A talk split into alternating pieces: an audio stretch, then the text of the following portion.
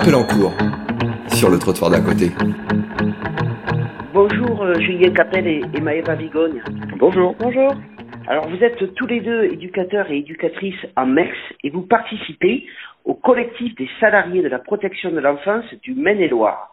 Un collectif qui a vu le jour suite aux appels à projets lancés par le conseil départemental appels à projets qui vont redistribuer les dispositifs d'accueil et les acteurs de la protection de l'enfance dans ce département. Alors, je signale juste que vos institutions et vos associations ont été touchées par cette redistribution, entraînant une diminution des jeunes accueillis et la perte de, de leur poste pour certains salariés. Alors, comment avez-vous compris ou vécu ces appels à projets au moment où ils sont mis en place? Alors, ce que ce que je vous dirais, c'est que euh, moi, la manière dont je les ai vécus, c'est que tout le monde était d'accord pour dire qu'il fallait euh, refonder et, et, réformer la protection de l'enfance sur le Maine-et-Loire, euh, qu'effectivement les places n'étaient pas très bien distribuées sur le territoire, et puis que le nombre de dispositifs était finalement euh, assez limité et qu'il était bien d'imaginer de nouvelles choses. Sauf que quand ces appels à projets ont été lancés, à aucun moment les professionnels de terrain n'ont été interpellés sur ce qu'ils souhaitaient pour la protection de l'enfance et les personnes à accompagner, les enfants et leurs familles non plus. Donc j'ai plutôt euh, ressenti le lancement de ces appels à projets comme une trahison et comme ayant comme unique et seul objectif euh, de faire faire des économies au département. C'est euh, un, un, constat que vous aviez fait de, de besoin de changement, mais vous avez eu le sentiment que c'était un peu directif ou du moins que vous n'avez pas été associé, c'est ça? Tout à fait, en aucun cas. Ce qui fait que dans les appels à projets, il y a des mesures qui sont proposées qui vont à, à l'encontre euh, de, de, la logique. Par exemple, euh, dans les appels à projets, il est, euh, il est fait mention de placements éducatifs à domicile pour les 0-3 ans. Les placements éducatifs à domicile, c'est quand on, on décide qu'un enfant est placé, mais dans sa famille.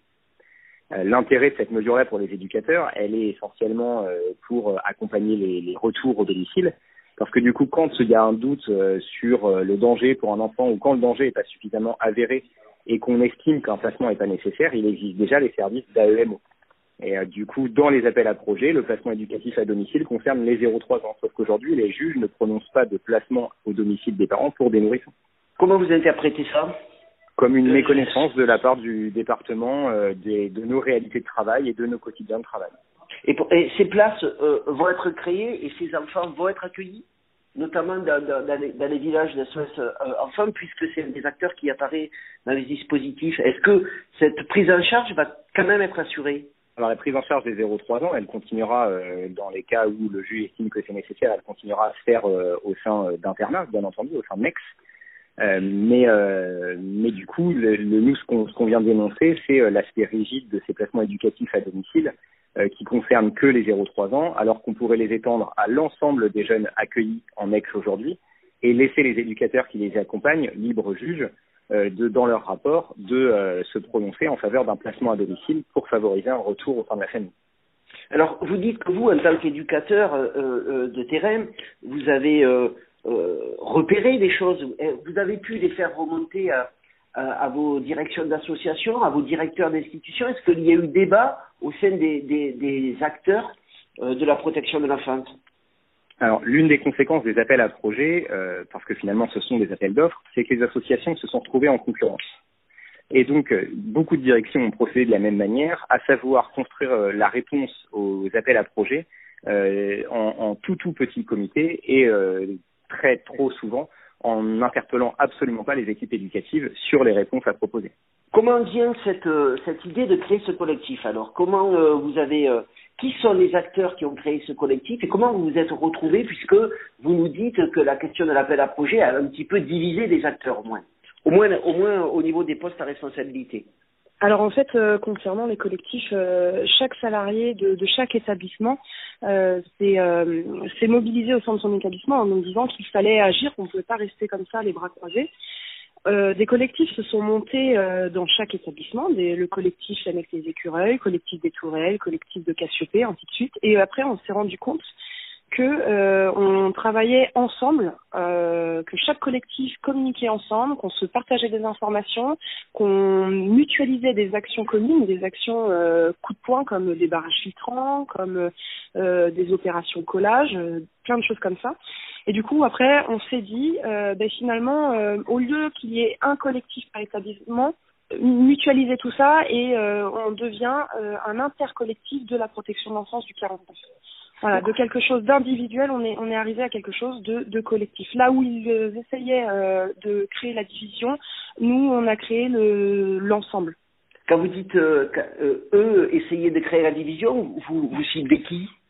Bah, le, le, conseil départemental, beaucoup euh, dans les, leur euh, communication, euh, leur, leur communication à travers les journaux, voilà, ils essayaient d'instiller de la de la division, alors entre les entre les salariés et la direction, entre les syndicats, entre les syndicats et les collectifs. Hein, ça a été voilà divisé pour mieux régner.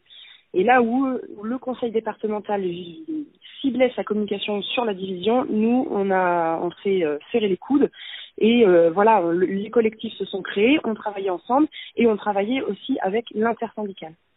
Euh, les objectifs de ces collectifs, c'était de dénoncer des appels à projets, le résultat de ces appels à projets, euh, la vision politique de la protection de la face de la Maine-et-Loire, quels étaient les, les, axes principaux de, de, de, de vos revendications? Alors, euh, notre revendication première, c'était euh, le retrait des appels à projets. Et euh, on avait aussi envie d'informer les gens sur ce qui se passait. on a essayé de, dans nos actions de d'informer les gens. Donc on faisait du tractage, on, voilà, on leur parlait de ce qui se passait et des répercussions des appels à projets sur eux, leur vie, leur vie de, de simple, enfin de citoyens, quoi. Et au-delà de ça, du coup, dans, dans euh, ces appels à projets, ils font entrer des nouveaux acteurs qui travaillent avec euh, notamment des professionnels qui sont non diplômés, euh, qui travaillent avec euh, des prestataires de services pour ce qui est de la restauration, etc. à partir de là, nous, ce qu'on souhaitait, une fois le retrait des appels à projets actés, c'était pouvoir travailler ensemble avec le département pour mettre en place une protection d'enfance de qualité et une protection d'enfance respectueuse des personnes qu'elle accompagne.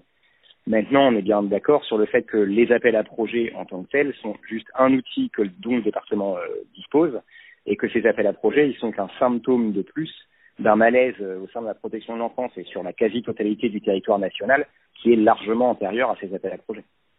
Alors vous parliez de des citoyens que vous avez rencontrés dans ces actions. Comment ils ont réagi? Comment ils vous ont écouté? On a eu un petit peu euh, des, enfin, des réactions diverses. Euh, quand on tractait, on disait bah, c'est pour défendre la protection de l'enfance. Il y a des gens qui nous répondaient bah, merci mais j'ai pas d'enfant. C'est là aussi où on voit que les travailleurs sociaux et notamment la protection de l'enfance, on est plutôt méconnus du public parce que bah, parce qu'on on reste un peu invisible.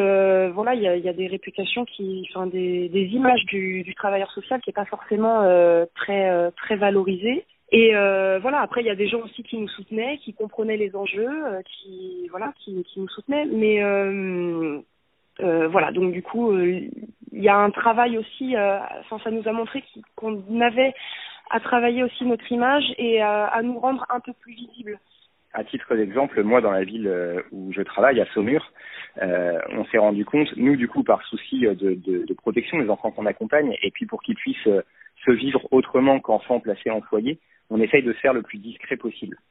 À partir de là, ça permet aux, enfants qu'on accompagne de pouvoir se pointer dans une école sans avoir une étiquette enfant placé sur, sur la tête auprès des autres parents d'élèves ou auprès des autres enfants.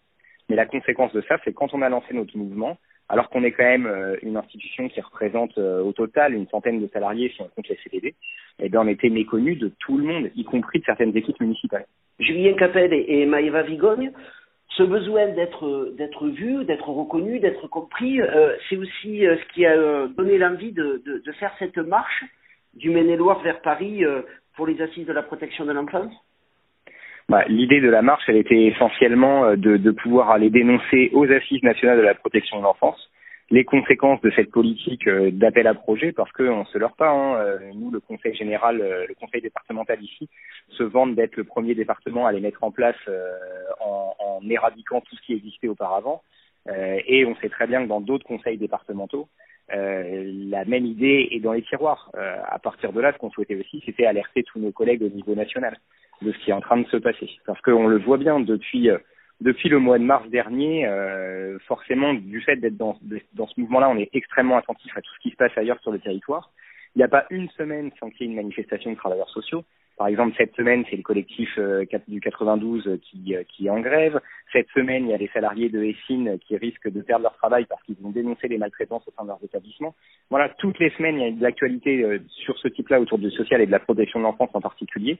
Sauf qu'on voit bien qu'on n'arrive pas à, à se constituer en bloc uni au niveau national pour enfin pouvoir porter avec force nos revendications. Et du coup, l'idée de cette marche-là, c'était aussi de pouvoir rencontrer des gens.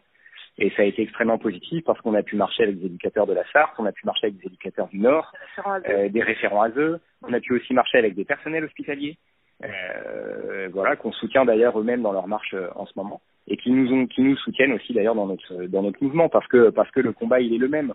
Euh, quand on souhaite prendre en charge de l'humain, à un moment donné, il faut euh, accepter de faire certains sacrifices financiers parce que les sacrifices financiers qu'on fait aujourd'hui, c'est énormément d'économies d'argent sur les 10 ou 20 ans à venir. Mais ça, c'est une logique de, d'humaniste et de travailleur social. C'est pas une logique de politique dont les échéances électorales se font sur les cinq ans. Alors, vous parlez des politiques, euh, mais comment ont réagi euh, à cette marche ou, à, ou, à, vos différentes actions euh, les responsables associatifs, les responsables des institutions? Alors, euh, ils sont tous sur des positions euh, diverses et variées. Hein. Il, y a, il, y a les, il y a des postures euh, de, de principe qui nous soutiennent, et puis dans les actes, ils font, ils font l'inverse. Et puis, du coup, il y a les directeurs d'institutions qui comprennent pas. C'est le, c'est le cas de la mienne, hein, pour qui, du coup, l'ensemble de notre mouvement a été contre-productif et n'a absolument rien permis de gagner, que ce soit pour les enfants ou pour les salariés.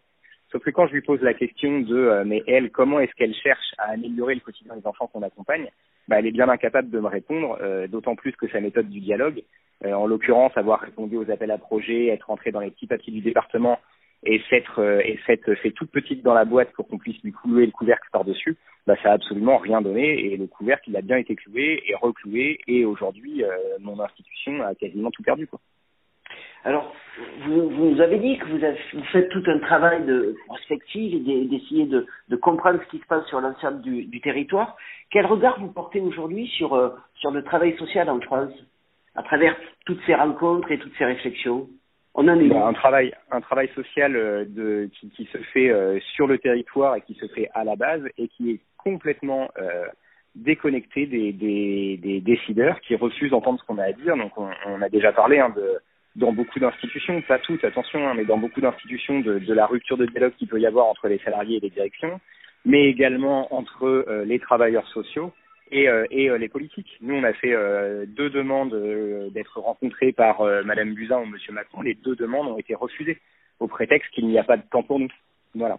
Vous avez essayé de la rencontrer au moment des assises de, de la protection. Au moment des assises, et puis on lui a écrit un, on lui a écrit un courrier par la suite, à laquelle elle a répondu par la négative, parce qu'on parce qu'elle, parce qu'elle avait pas le temps.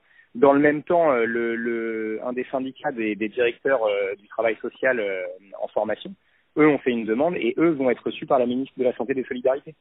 Donc on voit bien là que qu'il y a aussi un principe de caste entre les personnes qui sont écoutables et celles qui ne sont pas écoutables. Maintenant, il est vrai que euh, nous, notre discours, il dérange, parce que notre discours, il vient ramener du réel dans, euh, dans euh, ce grand jeu d'économie financière à faire. Et forcément, du coup, quand on peut expliquer que, à titre d'exemple, hein, moi, sur mon groupe, deux enfants se sont agressés sexuellement.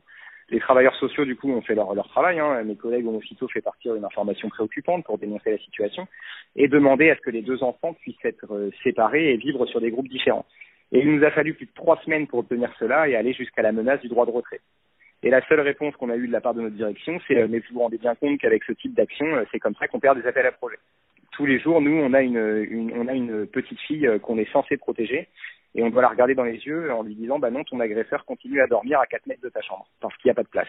Nous, c'est ça qu'on vient qu'on vient dénoncer. Nous, on accompagne des, des enfants, ces enfants-là on s'engage auprès d'eux. On, s'engage à les protéger, on s'engage à les accompagner, on s'engage à accompagner leurs parents, on s'engage à être disponible. Sauf que quelle est la valeur de cet engagement si on ne peut pas le mettre en pratique? La différence, c'est que des décideurs, eux, n'en souffrent pas parce qu'ils ne sont pas face à ces personnes.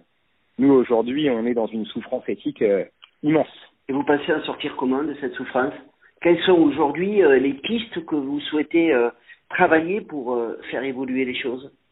Bah, déjà, la première piste, ce serait de pouvoir enfin être reçu par des politiques et que la politique de protection de l'enfance devienne enfin une priorité. parce que pour l'instant, euh, le, les, lois qui en tout encadrent la protection de l'enfance se décident au niveau national, hein, euh, via, via les deux assemblées, c'est normal. Euh, par contre, la politique est mise en place par les départements. La réalité, du coup, c'est que quand François Hollande, il y a un an, tentait de euh, promouvoir le fait que les accueils jeunes majeurs étaient indispensables, bah moi, exactement au même moment dans ma structure, on perdait trois places d'accueil jeunes majeurs. Donc, il y a une très grande différence entre les, discours, euh, euh, les beaux discours qui viennent d'en haut et la réalité concrète des finances d'en bas. Et aujourd'hui, à un moment donné, il faut que l'État respecte aussi ses engagements, ses missions. La France est quand même signataire de la Convention des droits de l'enfant. Bah, aujourd'hui, moi, j'estime que dans les foyers de l'enfance, la Convention des droits de l'enfant n'est pas respectée. Et faut-il, d'après vous, que ces foyers et le type d'accueil qu'on propose dans ces foyers évoluent? Oui, il faut qu'il évolue, mais il faut qu'il évolue vers, vers plus de, souplesse. Et il faut qu'il évolue en, permettant aux éducateurs de travailler en, toute confiance. Aujourd'hui, le système est en train juste d'évoluer vers plus de rigidité. On cherche à faire rentrer les enfants dans des cases. On cherche plus à adapter les accompagnements. Euh, voilà, et ça, ça se voit à tous les niveaux, que ce soit euh, au niveau de l'outil projet individualisé où il n'y a plus que des cases à remplir, euh, ou au niveau des écrits professionnels. Aujourd'hui, les professionnels de l'ASE, là où il y a dix ans, ils, écrivaient des rapports sans trame préfixée à destination du juge, aujourd'hui, ils ont une trame préfixée qui est euh, très complexe, qui fait plus d'une dizaine de pages, est totalement illisible et qui les empêche de pouvoir dire tout ce qu'ils ont à dire. Est-ce que le collectif prévoit de, de nouvelles manifestations? Qu'est-ce que vous comptez mettre en place dans les mois ou dans les semaines à venir? Alors du coup, on a d'abord on a une pétition hein, sur le Maine-et-Loire qui a réuni plus de 10 000 signatures, qu'il va bien falloir qu'on puisse remettre à Madame Buzyn à un moment ou à un autre. Elle est, on peut toujours la signer cette pétition? Bien entendu, oui. elle est toujours en ligne. Ouais, toujours en ligne. Vous pourrez trouver le lien. Euh, vous pourrez trouver le lien sur la page euh, soutien au pluriel à la protection de l'enfance 49 sur Facebook et sur la page euh, collective de la protection de l'enfance 49 sur Facebook également. Donc vous comptez remettre cette pétition aux politiques Il y a d'autres projets? Alors il y a plein d'idées d'action. Hein. La dernière manifestation, on a mis en place une pièce de théâtre. Euh, on aimerait bien mettre en place des crieurs publics, euh, voilà, qui pourraient lire euh, sur les marchés ou sur des inaugurations euh, des, des, des, paroles d'enfants, voilà, ou des ou des récits de dysfonctionnement de la protection de l'enfance aujourd'hui. Euh, on est en prévision euh, d'une manifestation nationale de la protection de l'enfance à Paris fin novembre. On n'a pas encore la date précise, on la communiquera dès qu'on la saura. Euh, voilà, et toujours, euh, toujours dans ce travail de lien entre collectifs de salariés et intersyndicales. merci beaucoup Julien Capel et Maëva Rigogne. Bon courage pour la suite. Merci, merci beaucoup. à vous aussi. Et, ouais, à bientôt sur le trottoir, j'espère. Au revoir. À bientôt. Au revoir.